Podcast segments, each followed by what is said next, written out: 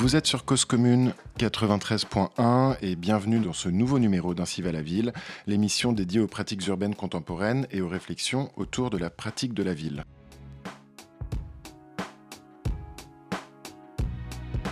On se souviendra de l'âge des professions comme de ce temps où la politique s'est étiolée, tandis que, sous la houlette des professeurs, les électeurs donnaient à des technocrates le pouvoir de légiférer à propos de leurs besoins, l'autorité de décider qui a besoin de quoi, et le monopole des moyens par lesquels ces besoins seraient satisfaits. On s'en souviendra aussi comme de l'âge de la scolarité, âge où les gens, pendant un tiers de leur vie, étaient formés à accumuler des besoins sur ordonnance et, pour les deux autres tiers, constituaient la clientèle de prestigieux trafiquants de drogue qui entretenaient leur intoxication. On s'en souviendra comme de l'âge où le voyage d'agrément signifiait un déplacement moutonnier pour aller lorgner des étrangers, où l'intimité nécessitait de s'exercer à l'orgasme sous la direction des Master et Johnson, où avoir une opinion consistait à répéter la dernière causerie télévisée, où voter était approuver un vendeur et lui demander de remettre ça. Il y aurait quelques présomptions à prédire si le souvenir de cet âge, où les besoins étaient modelés par les professionnels, sera encensé ou honni. Pour ma part, j'espère qu'on s'en souviendra comme du soir où papa a fait la noce et claqué la fortune familiale, obligeant ainsi ses enfants à recommencer à zéro. Ce texte d'Ivan Illich, tiré du livre Le chômage créateur, figure en exergue d'une thèse de doctorat en urbanisme intitulée Du vernaculaire à la déprise d'œuvres, dirigée par Thierry Paco et soutenue le 1er décembre 2017 par Edith Allower. Bonjour Edith Allower. Bonjour Paul. Alors Edith, je vais essayer de te présenter brièvement, ce qui n'est pas une mince affaire. Tu es agrégée d'art appliqué, passée par le département design de l'ENS Cachan. Tu es chercheuse en urbanisme, cofondatrice et animatrice de la revue strabic.fr. Edith est aussi écrivaine, éditrice et coordonne les mémoires de diplôme à l'ENSI, l'École nationale supérieure de la création industrielle. Alors aujourd'hui, on entend de plus en plus parler de ces manières dites alternatives ou participatives de faire la ville. C'était d'ailleurs le, centre au centre de la proposition euh, d'Encore Heureux, les commissaires euh, du pavillon français à la Biennale d'architecture de Venise. Ces mouvements d'action, de pensée, explorent à la fois la participation des habitants, le DIY, donc le do it yourself, pour les auditeurs ou auditrices qui nous suivent depuis longtemps, on peut se souvenir qu'on avait reçu le collectif Yapluka euh, dans, cette émission. Euh, ces mouvements explorent également euh, donc l'idée d'une architecture sans architecte, d'une hypothèse collaborative, pour reprendre le titre d'un livre récent auquel tu as participé, de la production collective des communs urbains. Et donc, tu as choisi de regrouper toutes ces notions sous la bannière du vernaculaire. Alors, est-ce que pour commencer, tu pourrais nous expliquer de quoi il s'agit quand on parle de vernaculaire Oui, avec plaisir. Merci beaucoup pour cette euh, invitation.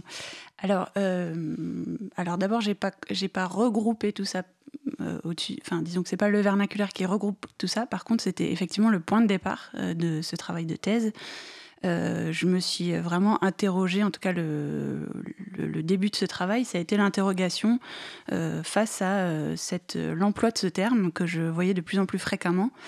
Donc on était, c'était pas tout récent, c'était en 2010-2012 que je voyais utiliser dans beaucoup de champs des pratiques urbaines. Alors moi dans ma thèse et puis même plus globalement, je, je fais pas beaucoup de distinction entre l'architecture, l'urbanisme et le design. Je considère ça comme étant des des pratiques de conception, on va dire. Euh, et donc j'observais, euh, enfin voilà, je remarquais euh, l'emploi de ce terme vernaculaire. Donc je voyais design vernaculaire, urbanisme vernaculaire, architecture vernaculaire, bien sûr. Et donc je me suis interrogée sur le pourquoi de ce terme parce que je voyais qu'il était à la fois très employé, mais qu'à la fois, enfin, il n'était pas très explicite ou pas très clair pour beaucoup de personnes. Et quand il était employé, on l'associait toujours à un synonyme. C'est-à-dire qu'on disait, euh, oui, l'architecture vernaculaire, enfin, tu vois, l'architecture spontanée, l'architecture sans architecte. Et puis, tous ces synonymes étaient euh, à la fois euh, délimités, disons, un champ, ou en tout cas, oui, peuplé un champ, mais c'était toujours assez flou et parfois assez contradictoire. Par exemple, on avait comme synonyme contradictoire, il y a par exemple local euh, et, euh, et euh, générique, c'est-à-dire que parfois on parle d'architecture vernaculaire pour une architecture industrielle qui qu'on retrouve partout de la même manière, et parfois l'architecture vernaculaire, c'est au contraire l'idée de localité. Bon bref, donc ça c'était le début. Et je m'interrogeais beaucoup, euh, en fait, surtout sur l'emploi de ce terme qui euh, euh, paraissait assez contradictoire avec le fait même de concevoir un lieu d'une posture professionnelle experte d'un métier de conception. En effet, si, on regarde une définition d'Internet, on trouve que le vernaculaire, c'est désigne ce qui est euh, élevé, tissé, cultivé, confectionné à la maison, par opposition à ce qu'on se procure par l'échange. Donc effectivement, a priori, euh, il y a peu, peu à voir avec une pratique professionnelle.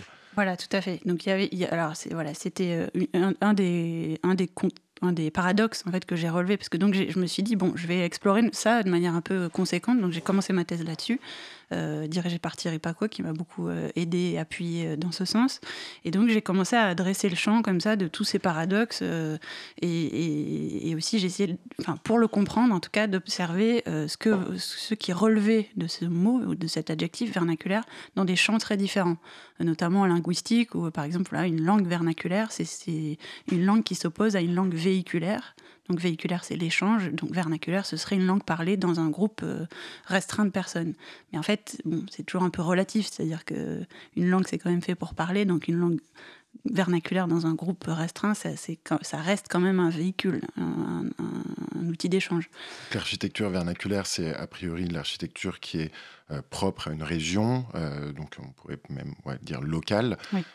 et alors pour, pour, pourquoi cette nostalgie euh, face, à, face à ça Est-ce que c'est est -ce c'est de la nostalgie? Tu écris à un moment, euh, tu, tu, tu, cites un auteur dans, dans, ta thèse qui dit euh, en, général, les hommes ont tendance à, à, critiquer leur père et à encenser leur grand-père. Donc, est-ce qu'il est qu'il s'agit de nostalgie? Oui, il y, avait un peu de ça. Et puis, il y avait surtout. Enfin, voilà, moi, j'ai aussi, en effet, observé cette fascination, en fait, que je relevais, alors, voilà, dans certains discours, dans certains, même certaines sources d'inspiration. Et puis après, je suis allée voir de manière un peu plus conséquente les, les gens, les initiatives, les pratiques qui avaient euh, encyclopédisé, ou en tout cas qui avaient essayé d'encyclopédiser le vernaculaire. C'est-à-dire, euh, j'ai remarqué qu'il y avait un certain nombre de publications, d'éditions qui euh, des sortes de relevés un peu exhaustifs comme ça. Il y avait évidemment l'exposition et l'ouvrage Architecture sans architecte de Rudowski dans les années 60 au MoMA à New York, et puis qui a donné lieu à un, ouvrage qui a été très très diffusé, qui a été un, succès, qui est encore beaucoup lu aujourd'hui par, euh, on y reviendra, mais par une, euh, euh, grande part de, ces architectures alternatives, dites alternatives. Donc je suis allée un peu voir ces ouvrages-là. Il y avait aussi Paul Oliver qui a fait euh, cette encyclopédie mondiale de l'architecture vernaculaire en trois volumes, euh, euh, voilà, énormément de pages.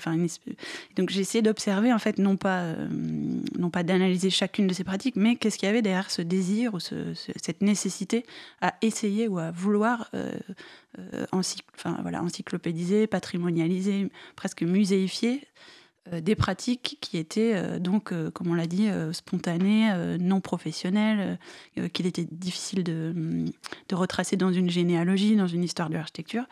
Et, et, donc, voilà, c'est ça qui a continué, enfin, qui a mené mon travail. Et je me suis donc rendu compte, à travers ces différentes disciplines, dont l'architecture, mais aussi la linguistique. Il y a aussi la botanique, on, on appelle aussi vernaculaire, un nom vernaculaire de plante. C'est un nom, euh, alors on peut dire un nom populaire, mais surtout c'est un nom d'usage. C'est-à-dire une plante, elle va être désignée par le nom euh, pour lequel euh, on utilise cette plante, alors que le nom latin, le nom scientifique, il est destiné plutôt à la, à la recherche scientifique ou disons à, la recherche sur cette plante. Donc il y avait toujours, en fait, voilà, je me suis rendu compte qu'il y avait toujours cette partition entre euh, pratique amateur, euh, usage, enfin disons, voilà, une sorte de, version, euh, de, volet de l'usage et de, de l'usage des choses, et puis d'un autre côté, le volet de l'expert, du discours, de la science souvent, ou de la science même historique, c'est-à-dire des gens qui écrivent l'histoire de l'architecture, euh, et que le vernaculaire en fait était euh, à cet endroit, c'est-à-dire que c'était au final un terme qui était utilisé par euh, le vocabulaire scientifique pour désigner ce qui n'était pas scientifique. Donc c'était comme ça un vecteur de, un peu clivant. Il y avait aussi, j'en ai pas parlé, mais tout ce qu'on appelle les pratiques vernaculaires dans les, musées des, arts et traditions populaires, qui, qui essayent de montrer comme ça, qui essayent, qui qui relève, qui classifie et qui muséifie euh, des savoir-faire euh, qui ne sont plus pratiqués. Et donc à cet endroit aussi, il y avait cette idée de patrimonialiser, de mettre en vitrine et de regarder en fait des pratiques qui, qui, ne sont plus usitées, mais qui sont à, ce moment-là dites vernaculaires. Donc il y a à la fois une œuvre de documentation, donc quelque part de préservation, mais comment est-ce que euh, tout ça vient euh, à un moment influencer, je pense que c'est clairement ce que, tu, ce que tu décris dans ta thèse, vient influencer des pratiques contemporaines. Mhm. Alors que euh, le vernaculaire pourrait être vu justement comme quelque chose de dépréciatif, une pratique amateur, etc., par opposition aux, experts qui, qui savent, qui savent faire. et, donc, et, alors, comment est-ce que petit à petit, il y a eu une, cette, cette réappropriation de, des enjeux posés par euh, cette pratique amateur ou cette pratique euh, ancrée, ou aujourd'hui on dirait, euh, si on voulait utiliser des mots à la mode, bottom-up de, l'architecture. à quel moment est-ce qu'on sait, il y a cette réappropriation? Alors, euh, juste pour faire le lien entre les deux, euh, il y a un auteur qui a été vraiment important dans ma thèse et qui va peut-être répondre à, ce que tu poses comme question. Alors, d'abord, le lien déjà, c'est que ce terme-là, il était quand même très employé dans euh, ces pratiques contemporaines, ces pratiques dites bottom-up, etc. enfin, c'est, disons, dans ce champ-là que j'avais relevé, remarqué qu'il était utilisé. Donc, c'est, c'était plutôt une, incursion, tu vois, dans, ce, dans ce champ-là une, recherche théorique sur pourquoi ce mot était utilisé à cet endroit-là. Alors il y a un auteur qui a, vraiment été important, c'est celui que tu as cité en, en, début de cette discussion, c'est Ivan Illich, euh, qui a été un déclencheur euh, dans le travail parce qu'en fait, euh, il se sert de ce terme vernaculaire pour expliciter une, partition, euh, là aussi euh, un peu théorique, mais quand même très, euh, très, très probante, qui est celle. alors, alors le, terme important, c'est profession mutilante. En fait, il explique que dans la différence entre ce qu'il appelle le règne de la subsistance et le régime de la rareté, régime de la rareté dans lequel on est aujourd'hui principalement, il y a, une, une, professionnalisation de certaines pratiques qui est venue effacer, gommer et empêcher un certain nombre de gens de, pratiquer euh, euh, ces pratiques. Par exemple, l'apparition de la médecine qui est venue, euh, en qui est venue par exemple, remplacer et interdire, par exemple, l'accouchement à domicile, par exemple, voilà, des, des, des pratiques d'automédication, du soin de soi-même. Donc, ce qu'il appelle les professions mutilantes, Ivan Illich, c'est ces professions qui viennent remplacer des pratiques, justement, voilà, amateurs non expertes et euh, en les remplaçant, euh, il appelle ça une, insidieuse dépossession. Euh, il vient aussi empêcher de les, pratiquer sans, autorisation. Et donc, et donc, dans ces professions mutilantes, il y a évidemment les architectes. Et les, les urbanistes n'existaient pas vraiment à l'époque où. Enfin, s'ils existaient, mais bon, on parle plutôt des architectes, des médecins. donc, évidemment, à cet endroit-là, ça m'a beaucoup euh, interrogé, c'est-à-dire, euh, euh, puisque dans, la logique d'Illich et de tous les lecteurs et lectrices d'Illich qui font partie aussi de ces pratiques alternatives, je me disais, mais si s'il si, s'il est accepté, s'il est clair pour ces gens que faire de l'architecture, pratiquer l'architecture en tant qu'expert est une forme de mutilation pour les gens à qui on s'adresse, pourquoi ces architectes continuent d'exercer? Donc c'est là que moi j'ai continué, ça a enclenché sur une autre partie de ma thèse qui était euh, euh, qu'est-ce qui peut se passer au-delà de la mutilation des pratiques euh, Comment est-ce qu'on peut continuer à faire de l'architecture en étant conscient qu'on empêche des gens de faire et qu'on on, écrase en quelque sorte par son expertise tout un pan de pratiques amateurs extrêmement riches voilà, a, dont on a parlé juste avant. Alors, le, la manière d'empêcher les gens de faire supposerait que euh, le, enfin voilà, ça, pose la question de qu'est-ce qu'on fait. Et le, enfin, je pense que tout ce mouvement euh, suppose que euh, la manière de faire, de faire sans ou de faire avec, de faire en chambre ou de faire en commun, influence l'objet fini. est-ce que, est-ce que ça part est-ce que ces réflexions partent de, justement l'objet et de qu'est-ce qui, qu'est-ce qui est produit dans un cadre euh, collaboratif, commun, euh, participatif, ou enfin, est-ce qu'on pourrait décrire la, voilà, la, manière dont on arrive sur un objet fini suivant, suivant le, le, processus de création qu'on emploie? Mmh Oui, alors du coup, voilà, la suite, la suite ce que je viens de dire, c'était euh, de, questionner cette, euh, là, du coup, cette manière alternative de faire, donc euh, avec ce que tu décris dans avec un travail du processus plus que du résultat. C'est ce que j'ai théorisé ou travaillé dans la, suite de ma thèse, qui était autour de la question de la déprise d'œuvre, ce que j'ai appelé moi la déprise d'œuvre, qui est une réponse à ce qu'on appelle traditionnellement la maîtrise d'œuvre. Donc la maîtrise d'œuvre, c'est le fait d'être garant de la forme finale qui est prévue au début. Et la déprise d'œuvre, c'est l'inverse de ça, c'est-à-dire c'est d'être garant de l'imprévisibilité de la forme finale.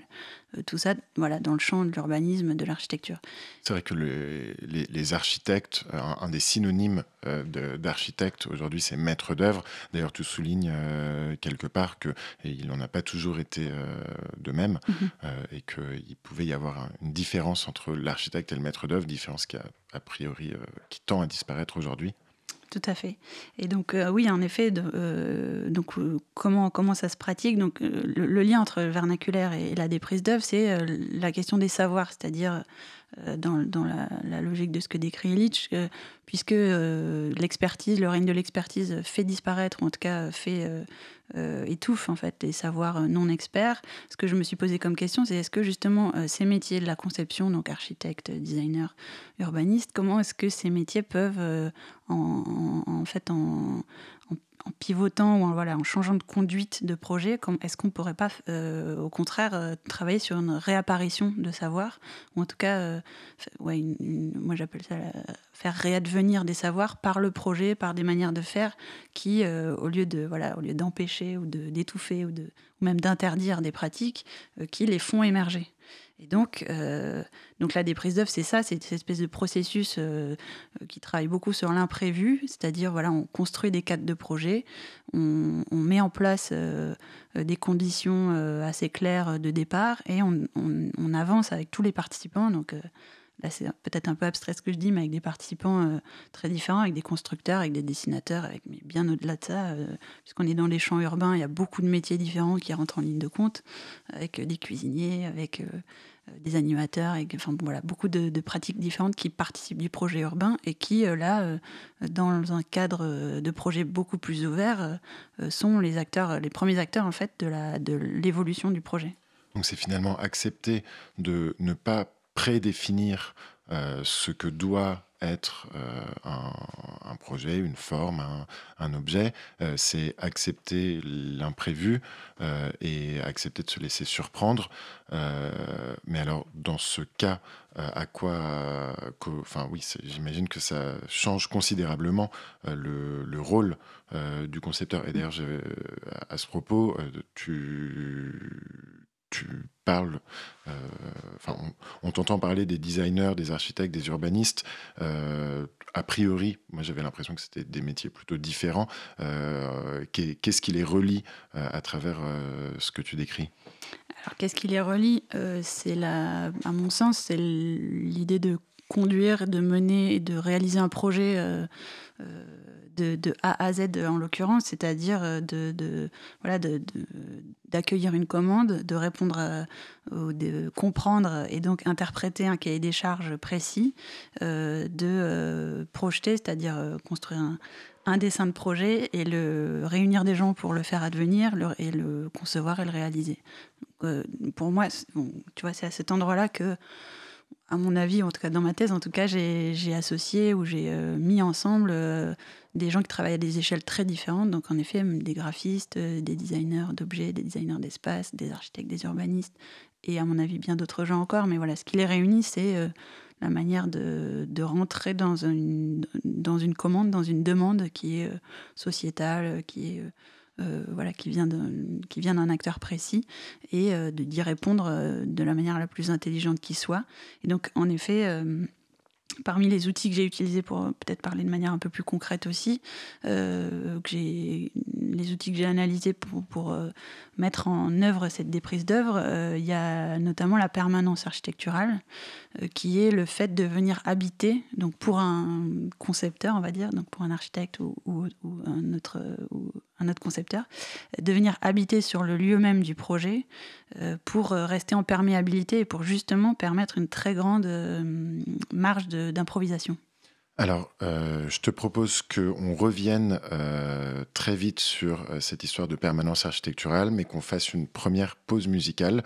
Et comme je suis un peu sadique et que c'est toi qui as proposé cette chanson, je vais te laisser la présenter et prononcer le titre.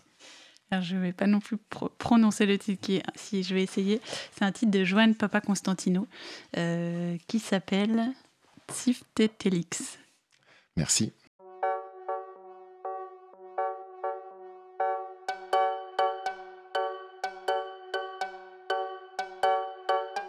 Cause commune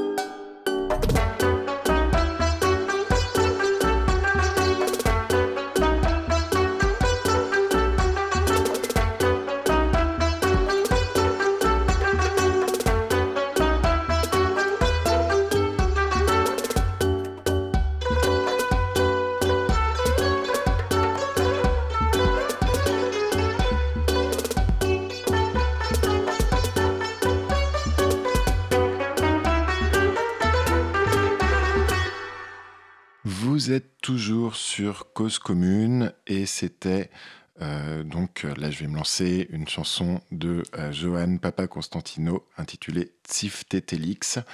Nous sommes toujours également avec euh, Edith Allower qui avait euh, commencé juste avant la pause à nous parler euh, de la permanence architecturale. Alors en effet, ce mouvement d'urbanisme alternatif ou participatif a produit des théories mais produit également des, des, outils, c'est-à-dire des manières de faire advenir un design, une architecture, un urbanisme vernaculaire ou participatif. Euh, donc, alors, voilà, ma question, qui les défend, à quoi ça sert, et donc, qu'est-ce que cette fameuse permanence architecturale?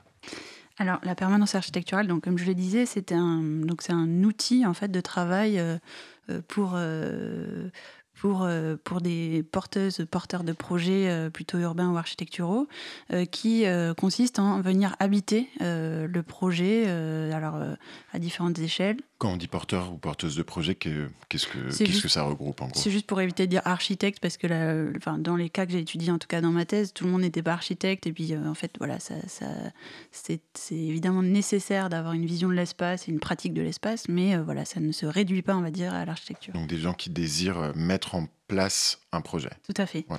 Euh, donc j'ai étudié plusieurs cas comme ça. Alors un des plus importants en tout cas dans la thèse, c'est celui de Sophie Ricard, qui est une architecte euh, qui travaille pour l'agence Construire, qui habitait pendant trois ans une, une, rue à Boulogne-sur-Mer, enfin la maison, une maison d'une rue à Boulogne-sur-Mer, qu'elle, qu'elle, enfin en tout cas dont elle menait le projet de réhabilitation de l'ensemble de la rue, qui était une rue en logement social habité. Et donc bon voilà j'en parle dans ma thèse, mais c'est une manière de. Euh, donc, elle est venue habiter là, et c'est comme ça qu'elle a pu aller euh, très loin dans, la, dans le travail euh, sur mesure. Dans la, il y a vraiment la question d'un travail quotidien euh, presque de haute couture en fait pour pouvoir euh, rénover euh, une maison par ses habitants en logement social donc qui sont pas ses propriétaires et qui sont surtout qui ont pas énormément de habituellement en tout cas de, de droits d'intervention sur leur propre logement puisqu'ils sont censés rendre leur logement après l'avoir habité en l'état en l'état dans lequel il était quand ils sont arrivés donc ce qui paraît assez assez incohérent, enfin en tout cas avec peu de logique, euh, quand on voit que des gens habitent pendant 30 ans un logement, comment est-ce qu'ils peuvent le rendre blanc, standard, euh, tel qu'ils l'ont reçu? Voilà, donc c'était toutes ces questions-là dans ce projet-là qui a été traité, et euh, la manière, une des manières de le traiter, parce qu'il y a beaucoup d'autres choses qui ont été développées, c'est le fait de venir habiter sur place, parce que, pour beaucoup de raisons, mais surtout parce que, pour permettre d'accéder à une compréhension beaucoup plus fine, en fait, des logiques qu'il y a dans le fait de s'approprier un habitat, comment est-ce qu'on intervient sur son habitat, comment est-ce qu'on projette euh, dans le logement euh, sa manière de voir le monde, etc. Et comment est-ce qu'on peut surtout euh, réintégrer ça à un projet architectural de rénovation dans des questions très concrètes comme voilà comment est-ce qu'on rénove avec quel, quel matériau, quel savoir-faire. Là aussi, c'est pour ça que je, on reparle du vernaculaire, quel savoir-faire habitant, d'où il vient, enfin voilà, de, non standardisé et puis dans des logiques plus, enfin dans des dimensions peut-être plus larges et théoriques qui sont, bah, euh, comment est-ce que euh, aujourd'hui euh, dans le logement social, comment est-ce qu'on peut prendre en compte au-delà des normes existantes, comment est-ce qu'on peut prendre en compte les différenciations dans les manières d'habiter? Donc, si je comprends bien, l'expérience de Sophie Ricard à Boulogne-sur-Mer consistait à, ce que l'architecte devienne elle-même une habitante et qu'elle partage euh, le même euh, mode de vie, le même, les mêmes types de, maisons et d'habitat que les, que, les, que les habitants. Donc, à la fois, euh, en travaillant avec les habitants, les habitants devenaient architectes, mais l'architecte devenait elle aussi une habitante. Oui, tout à fait. Après, il y a évidemment, alors j'ai essayé d'analyser de manière euh, euh, un, peu, un peu de dépasser ce premier, euh, cet aspect aussi, l'architecte habitante, parce qu'évidemment, c'est plus compliqué que ça, parce que, ben voilà, Sophie, elle est venue habiter là, elle, était, elle avait évidemment pas du tout les mêmes manières d'habiter que les gens à côté de qui elle est venue habiter. Donc, c'est elle n'est pas devenue tout d'un coup, euh, du jour au lendemain, euh, une habitante de la rue comme ces gens qui étaient là depuis très longtemps. Mais par contre, elle est habitée. Elle est habitée pendant trois ans. Euh, mais par contre, ce, que, ce qui est intéressant et important, c'est ce, cette espèce de jeu de rôle qui se crée entre, voilà, je suis architecte, je suis habitante, mais je vais essayer de, en tout cas, je vais essayer de d'entrer dans le projet de la, de, la, même manière que vous, c'est-à-dire moi-même j'habite, moi-même j'ai besoin de rénover mon logement. Comment est-ce que je avec quels moyens, avec quel euh, savoir-faire, avec quel euh, qu'est-ce que je projette moi-même dans mon habitat. Donc il y a aussi ce côté euh, avec un peu de recul de, ce jeu de rôle là que j'ai que j'ai essayé d'analyser. il y a quand même cette espèce de projection très forte en fait de comment est-ce qu'on peut attraper un projet architectural d'une manière un peu différente de ce qu'on apprend à l'école. Et alors, cette manière différente, donc c'est notamment faire participer les habitants. en quoi ça consiste concrètement? Alors concrètement, il y a un autre aspect vraiment important, c'est l'improvisation, c'est-à-dire euh, le fait de, euh, par rapport à ce que je disais tout à l'heure, euh, commencer un projet, savoir d'où on part, mais ne jamais savoir, ou en tout cas ne pas savoir clairement où est-ce qu'on va arriver. Et le fait d'habiter, c'est très important pour ça, parce que ça permet d'avoir une grande malléabilité dans l'évolution du projet, c'est-à-dire de pouvoir à tout moment, je sais pas, un changement de budget, enfin toutes les contraintes qui arrivent au jour le jour sur un chantier qu'on connaît bien, de pouvoir les intégrer de manière plus fluide dans euh, l'évolution du projet. Donc concrètement, ça veut dire oui, faire participer les habitants. Comment est-ce que euh, un habitant d'un logement social, donc un locataire, peut euh, reconstruire, faire intervenir concrètement dans le, projet? Est-ce qu'il peut pas être en même temps qui rénove ce logement qui n'est pas le sien? Est-ce qu'il peut pas être diplômé pour ça à un moment? Donc Sophie, elle a mis en place des chantiers d'insertion où elle a réussi à faire embaucher des gens de cette rue, donc des locataires de la rue, dans une dynamique d'apprentissage euh, donc qui permettait qu'en fait ils rénovent leur logement et à la fois à l'issue de ce chantier ils soient diplômés d'un diplôme qu'ils n'avaient pas avant. Donc voilà, c'est des espèces de tissages comme ça euh, assez complexes. Parle évidemment mieux que moi, mais des tissages très complexes entre euh, et là aussi le, rôle de l'architecte déborde complètement pour le coup celui de maître d'œuvre, c'est-à-dire que c'est pas pas quelqu'un qui dessine un projet et qui le fait réaliser, c'est quelqu'un qui est au cœur du projet et qui, qui conduit le projet. Donc euh, voilà, l'improvisation, c'est ça. Après, en dehors de ce cas-là, il y, avait d'autres exemples aussi, mais parce qu'on peut aussi, euh, la permanence architecturale, c'est pas seulement à l'échelle du chantier, ça peut être à l'échelle de la programmation. Donc ça, c'est un autre outil, euh, enfin notre, oui, une autre manière de faire que j'ai analysé plus tard, qui s'appelle la programmation habitée, c'est-à-dire comment est-ce que, encore une fois, en habitant, un lieu, un projet, un, bâtiment, euh, comment est-ce qu'on peut construire sa programmation, donc là carrément son cahier des charges, c'est-à-dire à quoi ce lieu euh, peut être dédié en l'habitant. Donc là aussi en essayant de comprendre au jour le jour quels sont ses besoins, quelles sont ses possibilités d'usage. Euh, avec toute une communauté de gens, de, pardon, au-delà des habitants, euh, une communauté d'usagers qui est, euh, donc là je, pense à un autre projet que Sophie Ricard aussi a mené après, euh, qui était une université foraine qu'a développé Patrick Bouchin dans différents endroits, qui était de venir habiter un logement, pardon, par logement, de venir habiter un lieu qui pour une raison X ou Y ne fonctionne plus, n'a plus d'usage, est désaffecté, ou voilà, est en carence d'usage on pourrait dire, de venir l'habiter pour construire son programme. Donc là aussi, il y a cette idée de d'être très présent, d'être là au jour le jour, d'accueillir euh, tous, ces, tous ces usagers potentiels, euh, tous ces, même tous ces usages latents en fait, de les tester, de les voir, euh, d'essayer de, voilà, de les regarder se développer pour essayer de monter petit à petit une programmation de lieux. Cette programmation se fait en, échangeant avec les gens qui viennent euh, utiliser, euh, faire, usage de, de, ces lieux.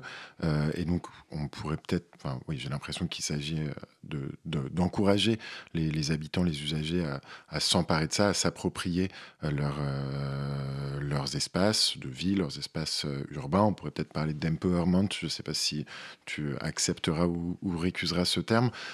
tout ça, ça intervient dans un contexte où on déplore souvent le le, manque d'appétence des, habitants, des citoyens, des citadins à participer à la vie de la cité. Voilà, on, mhm. voit les gens, ils, participent de moins en moins aux élections, etc. D'ailleurs, le, texte euh, d'Illich euh, en, parle de manière euh, assez, assez cynique ou, ironique. Alors que j'ai envie de poser la question, comment faire pour intéresser ces gens? Est-ce que est-ce que les, quand, on propose aux gens de, s'emparer de, leur logement, de s'emparer de ces outils, etc., comment faire pour que finalement ils, en aient envie. Et est-ce est -ce que ça va de soi? Bah, je pense que ça va de soi dès lors qu'on les accueille en fait. C'est-à-dire que là, Sophie, euh, quand elle a donc, donc elle a, je, reprends le, projet dont je parlais juste avant. C'est une ancienne fac dentaire à Rennes, donc qui s'appelle maintenant l'Hôtel Pasteur. Euh, quand elle a ouvert le premier acte, c'était d'ouvrir les portes de ce lieu et d'accueillir ses usages latents. Elle a beaucoup, beaucoup, beaucoup de gens qui ont débarqué pour euh, parce qu'ils avaient un projet à monter, parce qu'ils cherchaient un lieu pour développer quelque chose, etc. Donc, elle a été plutôt submergée de demandes euh, et de désirs, en fait, euh, et de besoins, au-delà des désirs et de besoins euh, qu'il y avait de, de, produire, de construire, de tester des choses à cet endroit-là. Donc je pense pas que la. Comment dire, je pense pas qu'il faille vraiment pousser les gens à faire. Je pense que c'est surtout qu'il manque de cadre pour accueillir les désirs et les besoins existants. Enfin, je... Donc finalement, il faut leur proposer des, outils. Euh, proposer des outils, ça s'apprend. Euh, tu es également enseignante, euh, notamment à l'ENSI. comment est-ce qu'on apprend à des concepteurs qui, a priori, justement, sont, plutôt vus, qu'on pourrait, voilà, plutôt décrire comme des gens qui savent faire, comment encourager euh, et apprendre aux concepteurs à justement euh, se déprendre euh, de ça et, est-ce que pédagogiquement, enfin comment comment tu gères ça pour expliquer aux étudiants qu'en fait le, métier pour lequel ils, pensent être formés, bah, il, va, il va falloir qu'ils cèdent aussi la place aux gens pour lesquels ils sont censés travailler? Alors déjà, c'est eux qui m'apprennent beaucoup de choses parce que en fait, ce désir-là, il est très présent aussi chez les étudiants euh, et pas que. Donc moi, j'enseigne à l'ENSI les ateliers, mais ça se pressent dans beaucoup d'autres écoles. Euh, bah, voilà, moi je, pratique, je fréquente plutôt les écoles d'architecture liées au champ urbain. C'est quelque chose qui est, à mon avis, très en demande, enfin, qui, je veux dire, qui est très présent. Euh, ensuite, ben, ce que ça nécessite, parce qu'en effet, euh, c'est pas ce qu'on apprend euh, habituellement dans une école. On apprend plutôt à maîtriser, à conduire les choses, à, à, être expert, en fait. et là, ce dont on parle, c'est plutôt, c'est tout à fait une autre approche que, à mon avis, qu'on apprend pas seulement à l'école. Euh, ça nécessite aussi euh, beaucoup de, de qualité humaine, en fait, d'écouter, euh, d'entendre, plus que d'écouter, d'entendre, de comprendre, évidemment, les besoins, les désirs, de regarder. Donc, il y a peut-être l'idée de, de, se mettre un peu, comment dire, de se mettre un peu euh, en sourdine, enfin non, pardon, de, de, pas forcément toujours parler, mais aussi d'écouter. Et donc euh, c'est ce que font beaucoup ces architectes. Il n'y a pas que Sophie Ricard, il y en a plein d'autres, mais euh, dans la programmation habitée, dans la permanence architecturale, il y a, vraiment un des aspects premiers, c'est de venir sur place pour regarder en fait, pour regarder, pour écouter, pour essayer de comprendre ce qui se passe et quels sont les besoins. Donc euh, comment est-ce qu'on apprend ça aux, étudiants? Ben, y a... moi, alors moi, je suis pas prof de projet à l'école où j'enseigne, j'apprends plutôt la recherche, mais euh, j'apprends justement, euh, ou, en tout cas, j'expérimente ça beaucoup avec les étudiants. On travaille beaucoup sur des outils d'enquête, en fait, des outils d'enquête, d'analyse, de compréhension, d'observation. Et je pense que c'est une, des notions, pas seulement actuellement, mais c'est une des notions qui est hyper importante quand on veut être concepteur, d'avant de avant d'imaginer de concevoir quelque chose, euh, une des premières choses, c'est de comprendre ce qui se passe sur le terrain et, euh, euh, avant d'imaginer le rôle qu'on va pouvoir soi-même jouer. Après, il y a, donc, pour reparler un peu de, ces pratiques-là, en effet, pour permettre l'improvisation, l'acceptation de, l'imprévu qui arrive toujours dans le projet, il y a quelque chose qui est hyper important, qui est la, confiance. moi, j'ai appelé, ça le terreau fertile euh, d'un projet euh, dans, ma thèse, c'était euh, comment est-ce que avant de pouvoir accueillir l'improvisation, il faut qu'il y ait un terreau, il faut qu'il y ait un terrain d'entente en fait pour que ça se passe. Donc là, j'ai aussi, je suis un peu passée par les écrits et les, projets de Gilles Clément, qui travaille beaucoup là-dessus, sur comment est-ce qu'on construit, lui il appelle ça euh, construire un creux, comment est-ce qu'on construit, au lieu de construire un plein dans un projet, on construit un creux pour accueillir euh, ce qui va arriver. Donc lui c'est un paysagiste, donc c'est, il parle euh, surtout d'espèces, de, voilà, de quelles espèces ou quelles, quelles, quelles, quelles, espèces vivantes vont venir euh, venir habiter le projet qu'il est en train de dessiner ou de jardiner. Et donc mm, j'ai fait un peu des parallèles avec ça, mais c'est ce que fait ce que font euh, ces programmatrices habitées, souvent c'est des femmes, euh, c'est beaucoup d'écouter, de, de, passer beaucoup de temps avec les gens qui sont là, et, et avant d'imaginer de, d'imaginer de, leur donner des outils, enfin pas d'imaginer, mais de leur donner des outils pour, pour réaliser des choses. Donc ça passe euh, ces outils par, euh, enfin comment on se met d'accord pour euh, pour être en confiance? Est-ce que est-ce que ça passe par des textes, par des par des normes? Est-ce qu'il y a des règlements, des lois, des contrats Comment créer ce cadre de, de confiance? Alors je repense encore à Sophie. Elle, dit que donc l'hôtel Pasteur, l'université foraine à, Rennes, euh, il y avait cette règle qui était on dit oui à tout le monde. Ça, c'est quelque chose qui est assez important aussi dans, les projets que j'ai étudiés, euh, qui a mené après une petite publication qu'on a appelée l'Atlas du oui. Euh, c'était donc on a ça, ça, a recoupé six expériences assez proches de celle de Rennes, où voilà, une des notions c'est de dire on, on, discute pendant au moins une entre une à trois heures avec tout porteur de projet ou tout, intervenant potentiel dans le projet pour lui expliquer ce qu'on fait, euh, l'état des lieux. Euh, et ce qu'on imagine au jour d'aujourd'hui de ce projet. Et on, discute, il faut, il faut qu'ils comprennent ce qu'on est en train de faire euh, avant qu'on puisse continuer ensemble. Et à partir de ce moment-là, il n'y a pas d'autre règle que ça. Et à partir de ce moment-là, on est en confiance quand on sait qu'on se comprend.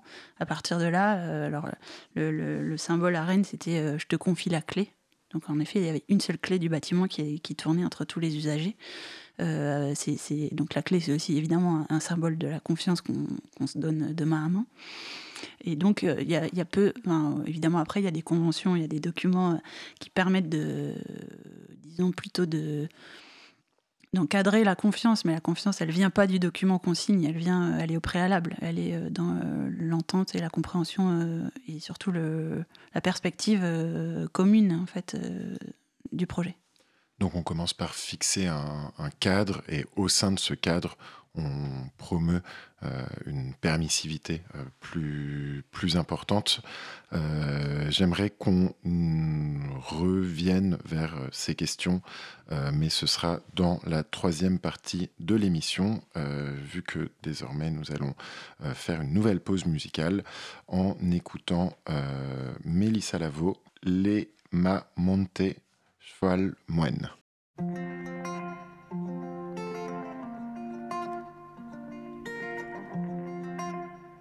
Cause commune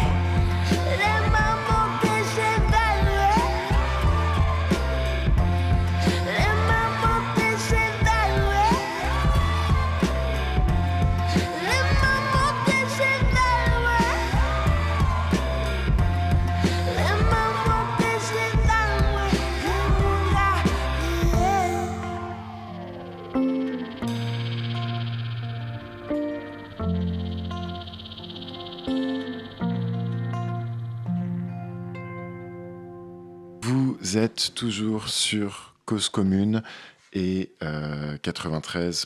Euh, Nous sommes toujours dans Ainsi va la ville, toujours pour cette dernière partie d'émission avec Edith Allower. Euh, pour introduire l'émission, j'ai lu donc le texte, euh, un, extrait d'un texte d'Illich qui figure en, exergue de, de, ta thèse, Edith. ce texte finalement parle euh, donc de l'âge, de, ce qu'il appelle l'âge des professions, donc le, de, l'époque contemporaine. Euh, il parle de, de, la société, il parle d'une société finalement euh, standardisée, d'une d'une société dans, les, dans, lesquelles, dans laquelle il il, critique le, caractère moutonnier de, nos vies, euh, dans, laquelle il met en cause finalement euh, notre pouvoir ou notre impuissance à, agir. Euh, mais comment est-ce qu'on fait le lien entre, ce, portrait un peu, général, critique, mais général d'une, société et la pratique de conception de la ville, de l'architecture ou du design alors, ce qui est très marquant, à mon avis, dans cette citation, et c'est pour ça que je l'ai mis en effet en exergue, c'est cette idée que euh, disons par le biais de l'apparition et, du monopole des professions sur les pratiques, on a perdu, on a oublié un certain nombre de savoirs. C'est ça qui est assez important. Et c'est un peu ça qui m'a guidé en effet dans la recherche, c'est-à-dire euh, euh, bon, déjà comment est-ce qu'on en est arrivé là, comment est-ce qu'on en est arrivé une autre dans le même texte un peu plus tard, il, dit que maintenant on va acheter du lait dans des bouteilles en verre. Alors maintenant c'est même plus dans des bouteilles en verre, mais on va acheter du lait au, magasin et sans savoir d'où il vient et, comment est-ce qu'il est fabriqué. Donc euh, il y a cette idée là que voilà on, même les choses les plus euh, simples et basiques, essentielles, on, on a perdu l'origine des choses. Quoi. Donc évidemment, il y a un côté peut-être un peu, un peu euh, euh, pas conservateur, un peu oui, nostalgique. nostalgique ou, mais, mais il y a quand même quelque chose là-dedans d'essentiel qui est dans la société technocratique dans laquelle on vit, et ça, voilà, tout le monde le vit, c'est assez simple à comprendre, bah, on ne sait pas forcément comment sont construites les choses en fait. On sait comment utiliser les choses, on sait comment on nous demande d'utiliser les choses surtout, mais on ne sait pas forcément comment elles sont euh, faites, construites euh, et construites au sens large. Donc en fait, c'est cette euh, question de, la perte des savoirs qui est, qui est assez capital aujourd'hui et qui, m'a mm, voilà, animé dans ce travail. Et, donc, toutes les questions dont on a parlé juste avant, pour moi, donc la déprise d'œuvre, euh, le fait de voilà, mener des projets en lien avec beaucoup d'usagers, de, participants, euh, d'habitants extrêmement différents et divergents et de construire des choses ensemble sans savoir où on va arriver, pour moi, c'est des agents euh, de la recompréhension, en tout cas euh, euh, ouais, de, la, de la recherche en fait de ces savoirs, de ces pratiques, d'essayer de recomprendre comment sont fabriqués euh, euh, d'où sont issues les choses dans lesquelles on habite, des choses qu'on consomme, qu'on pratique. Voilà. C'est un peu paradoxal à une époque où tout le monde donne des injonctions à réinventer, à innover, etc. que à côté de ça, les, les savoirs, les techniques soient, voilà, soient, soient, finalement entre les, les mains des, experts. D'autre part, il me semble que quand tu dis voilà, il y a, des savoirs qui sont perdus, il y a d'autres savoirs qui, qui, apparaissent, mais donc des savoirs beaucoup plus enfin oui, sans, doute plus, plus, plus techniques, ou en tout cas qu'on présente comme ne, devant euh, relever euh, que, des, que des experts. Alors ça pose la question euh, de, la, de la norme avec laquelle on, fabrique. On sait que les euh, voilà, il y a, y, y a, derrière euh, la, la, critique de, de l'urbanisme classique, contemporain, une, critique de la norme, une critique de, de, la standardisation de, que ça produit, vu que si on, si on produit nous-mêmes, et eh ben finalement, il pourrait y avoir des, des, des imperfections, des, de, de l'imprévu qui va, qui va donc sortir de, de la norme. Et en même temps, euh, toutes ces normes euh, sont aussi critiquées par, euh, par, les, tenants d'une libéralisation, par des gens qui disent voilà, il faudrait abolir les règles et, laisser par exemple au hasard le, marché diriger, gouverner, tout ça. Alors comment est-ce qu'on peut naviguer entre, les deux, entre la, critique de la norme, de la standardisation, sans vouloir, sans, tomber dans cette absence de règles? Alors c'est très compliqué. enfin, C'est-à-dire que euh, ben, bien d'autres avant moi et mieux que moi l'expliquent bien, mais évidemment, dès qu'on essaye de pourfendre, de, voilà, de sortir de, la norme, euh, on est récupéré. En tout cas, ce qu'on appelle le capitalisme artiste qui vient euh, récupérer, observer et puis remettre dans la grande machine toutes les, toutes les sorties et toute l'originalité qui est, qui est, euh, qui issu de la transgression de la norme. Donc évidemment, euh, déjà, il faut être conscient de ça, c'est-à-dire que, à mon sens, hein, je fais une réponse très personnelle, je pense qu'il faut évidemment être vigilant, être conscient et se remettre en question tout le temps, ce qui est euh, nécessaire, indispensable et assez fatigant. Donc ça, c'est un autre problème, c'est comment est-ce que ces pratiques arrivent à tenir dans le temps, parce que voilà, on est sans cesse en voilà, en remise en doute, en ré remise en question de ce qu'on est en train de faire parce qu'il euh, il faut observer euh, comment est-ce qu'on nous regarde aussi quand on fait. Et la permanence architecturale, j'imagine qu'ils ne sont pas aux 35 heures Non, pas vraiment, non. Ils sont voilà, 24 heures sur 24. Euh, à la et donc ça, oui, j'en parle un peu. C'est de la question de l'expérience en fait. j'en parle un peu grâce à Joël Zask qui a théorisé, enfin traduit, théorisé, réactualisé les la pensée de John Dewey, qui est euh, un grand philosophe américain de l'expérience, de, la pragmatique, euh, et qui explique comment euh, est-ce qu'il faut se désolidariser de ces, de ces conditions d'existence pour rentrer en expérience, et expérimenter des choses et en sortir différent. donc oui, donc je pense qu'il y a un va-et-vient perpétuel qu'il faut instaurer et qui est effectivement fatigant. Donc peut-être qu'on peut pas expérimenter toute sa vie, je ne sais pas. Euh, mais sinon, comment est-ce qu'on. Voilà, il faut éviter de reconstruire des normes euh, en les transgressant. En même temps, euh, ça me paraît totalement indispensable. C'est-à-dire, en fait, c'est une.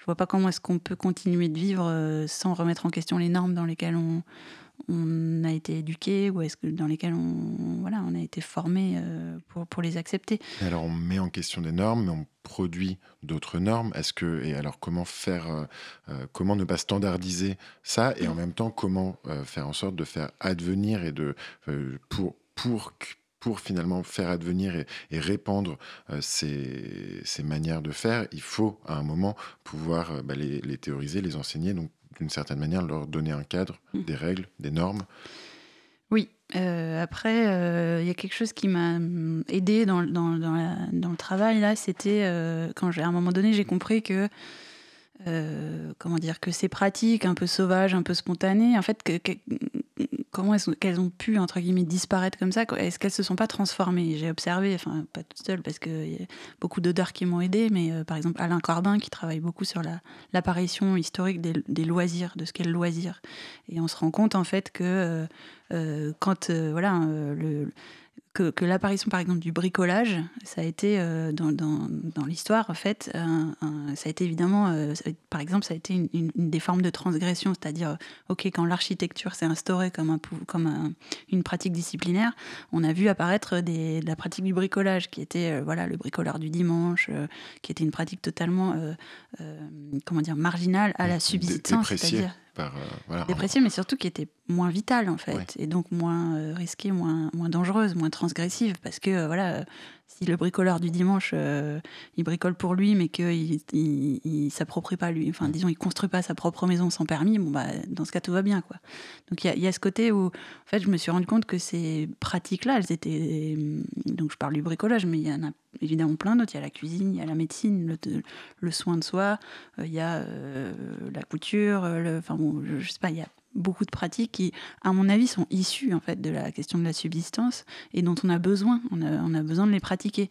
Et elles sont historiquement, et puis voilà, parce qu'on ce qu'on a évoqué juste avant, elles sont devenues, elles sont devenues un loisir. Elles sont devenues euh, accessoires. Elles sont devenues à, côté de la grande chose qui est euh, euh, bah voilà, le règne de l'expertise et de l'expertise, le travail d'un côté et le loisir, euh, le loisir de l'autre. Tu parles aussi de la, de comment finalement, j'imagine que, enfin voilà, l'architecture vernaculaire ou ces, ces pratiques, c'est rendre quotidienne une expérience d'habitude désignée comme ponctuelle. Et, et donc, il y, y, a aussi, je sais que tu travailles en ce moment sur une forme de réhabilitation des expériences expérience quotidienne, donc l'architecture comme expérience quotidienne, mais aussi éventuellement le ménage.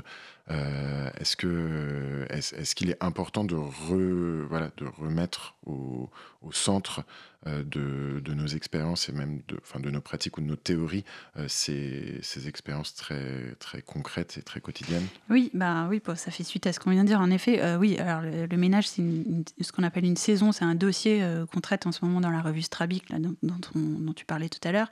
je pense qu'en effet, le ménage, c'est peut-être une de ces résurgences, en fait. De, voilà, c'est très compliqué, il y a beaucoup de, beaucoup de notions qui rentrent en compte, mais en effet, pour moi, c'est une des pratiques, ben voilà, entretenir son logement, c'est d'abord le nettoyer.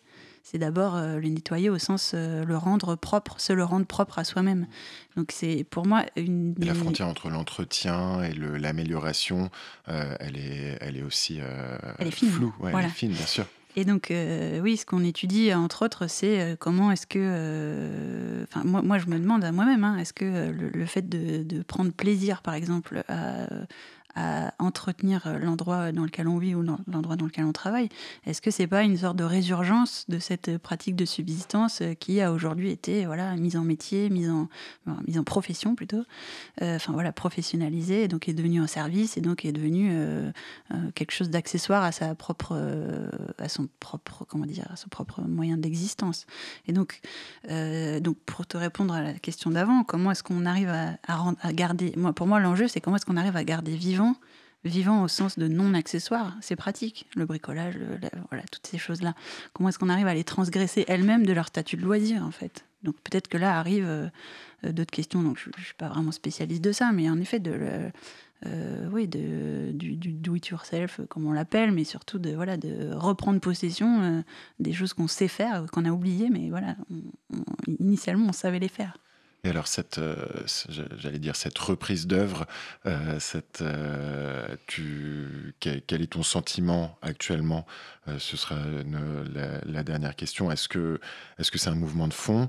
Ou est-ce que, est-ce qu'il n'y a pas aussi le, capitalisme artiste qui guette et qui, qui pourrait le transformer en, en cache-sexe? Euh, je pense qu'il est plus que. Oui, c'est plus que. Comment faire pour que ce soit un mouvement de fond plutôt qu'un cache-sexe? Je pense que c'est un mouvement de fond au sens qu'il est au fond de nous-mêmes. Euh, c'est-à-dire que c'est quelque chose qui est prêt, enfin comment dire, qui est là, c'est évident euh, pour, chacun. Après, évidemment, c'est une lutte perpétuelle de le garder vivant, c'est-à-dire de le garder, de le, de le, oui, de le sortir de sa puissance pour le voir se réaliser. Est-ce que c'est un mouvement de fond? Ben, c'est un peu difficile à à statuer, mais en tout cas, oui, de, de, mon point de vue euh, de voilà, enseignante, accompagnatrice de beaucoup d'étudiants, d'élèves dans des écoles supérieures, euh, je vois bien que c'est des questions qui. Enfin, même au-delà en fait, au -delà de, de, la vie étudiante, c'est euh, quelque chose qu'on voit de manière très large. On voit que les gens trouve, hein, euh, réapprennent, retrouvent le goût, en fait, par exemple, de, ben, comprendre euh, quels mots ils ont et qu'est-ce qui peut, euh, quels mots au sens quand on est malade et comment est-ce qu'on peut se soigner soi-même, comment est-ce qu'on peut mieux manger, comment est-ce qu'on peut, voilà, toutes ces questions-là. Je pense qu'elles sont très présentes. Vous êtes sur Cause Commune et vous venez d'entendre une bonne nouvelle. C'est pas si c'est pas si fréquent. Euh, peut-être pour terminer, Edith, euh, tu pourrais nous dire euh, donc voilà, tu as soutenu ta thèse en 2017. les suites de cette thèse, c'est quoi? Et un peu l'actualité. Oui, eh ben, écoute, je, alors une des suites de ma thèse, c'est que avec un certain nombre d'actrices, de, de, projets dont j'ai, enfin, sur lesquels j'ai travaillé pendant ma thèse, on a on s'est constitué en groupe, on peut dire, euh, à géométrie variable qui s'appelle Barbara, euh, un laboratoire de programmation habitée. donc maintenant, voilà, je les accompagne dans la réflexion et la conduite de, leur, euh, de leurs actions. c'est un, voilà, un laboratoire réflexion et action. Et puis la thèse en elle-même, elle, va, elle devrait être publiée, mais c'est encore en, en projet. Voilà.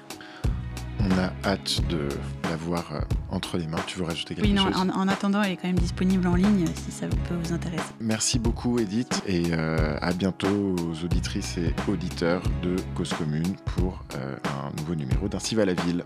Merci beaucoup.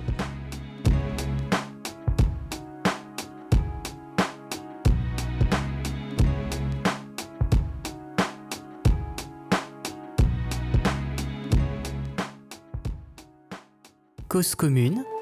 Toutes nos émissions en libre écoute. cause-commune.fm.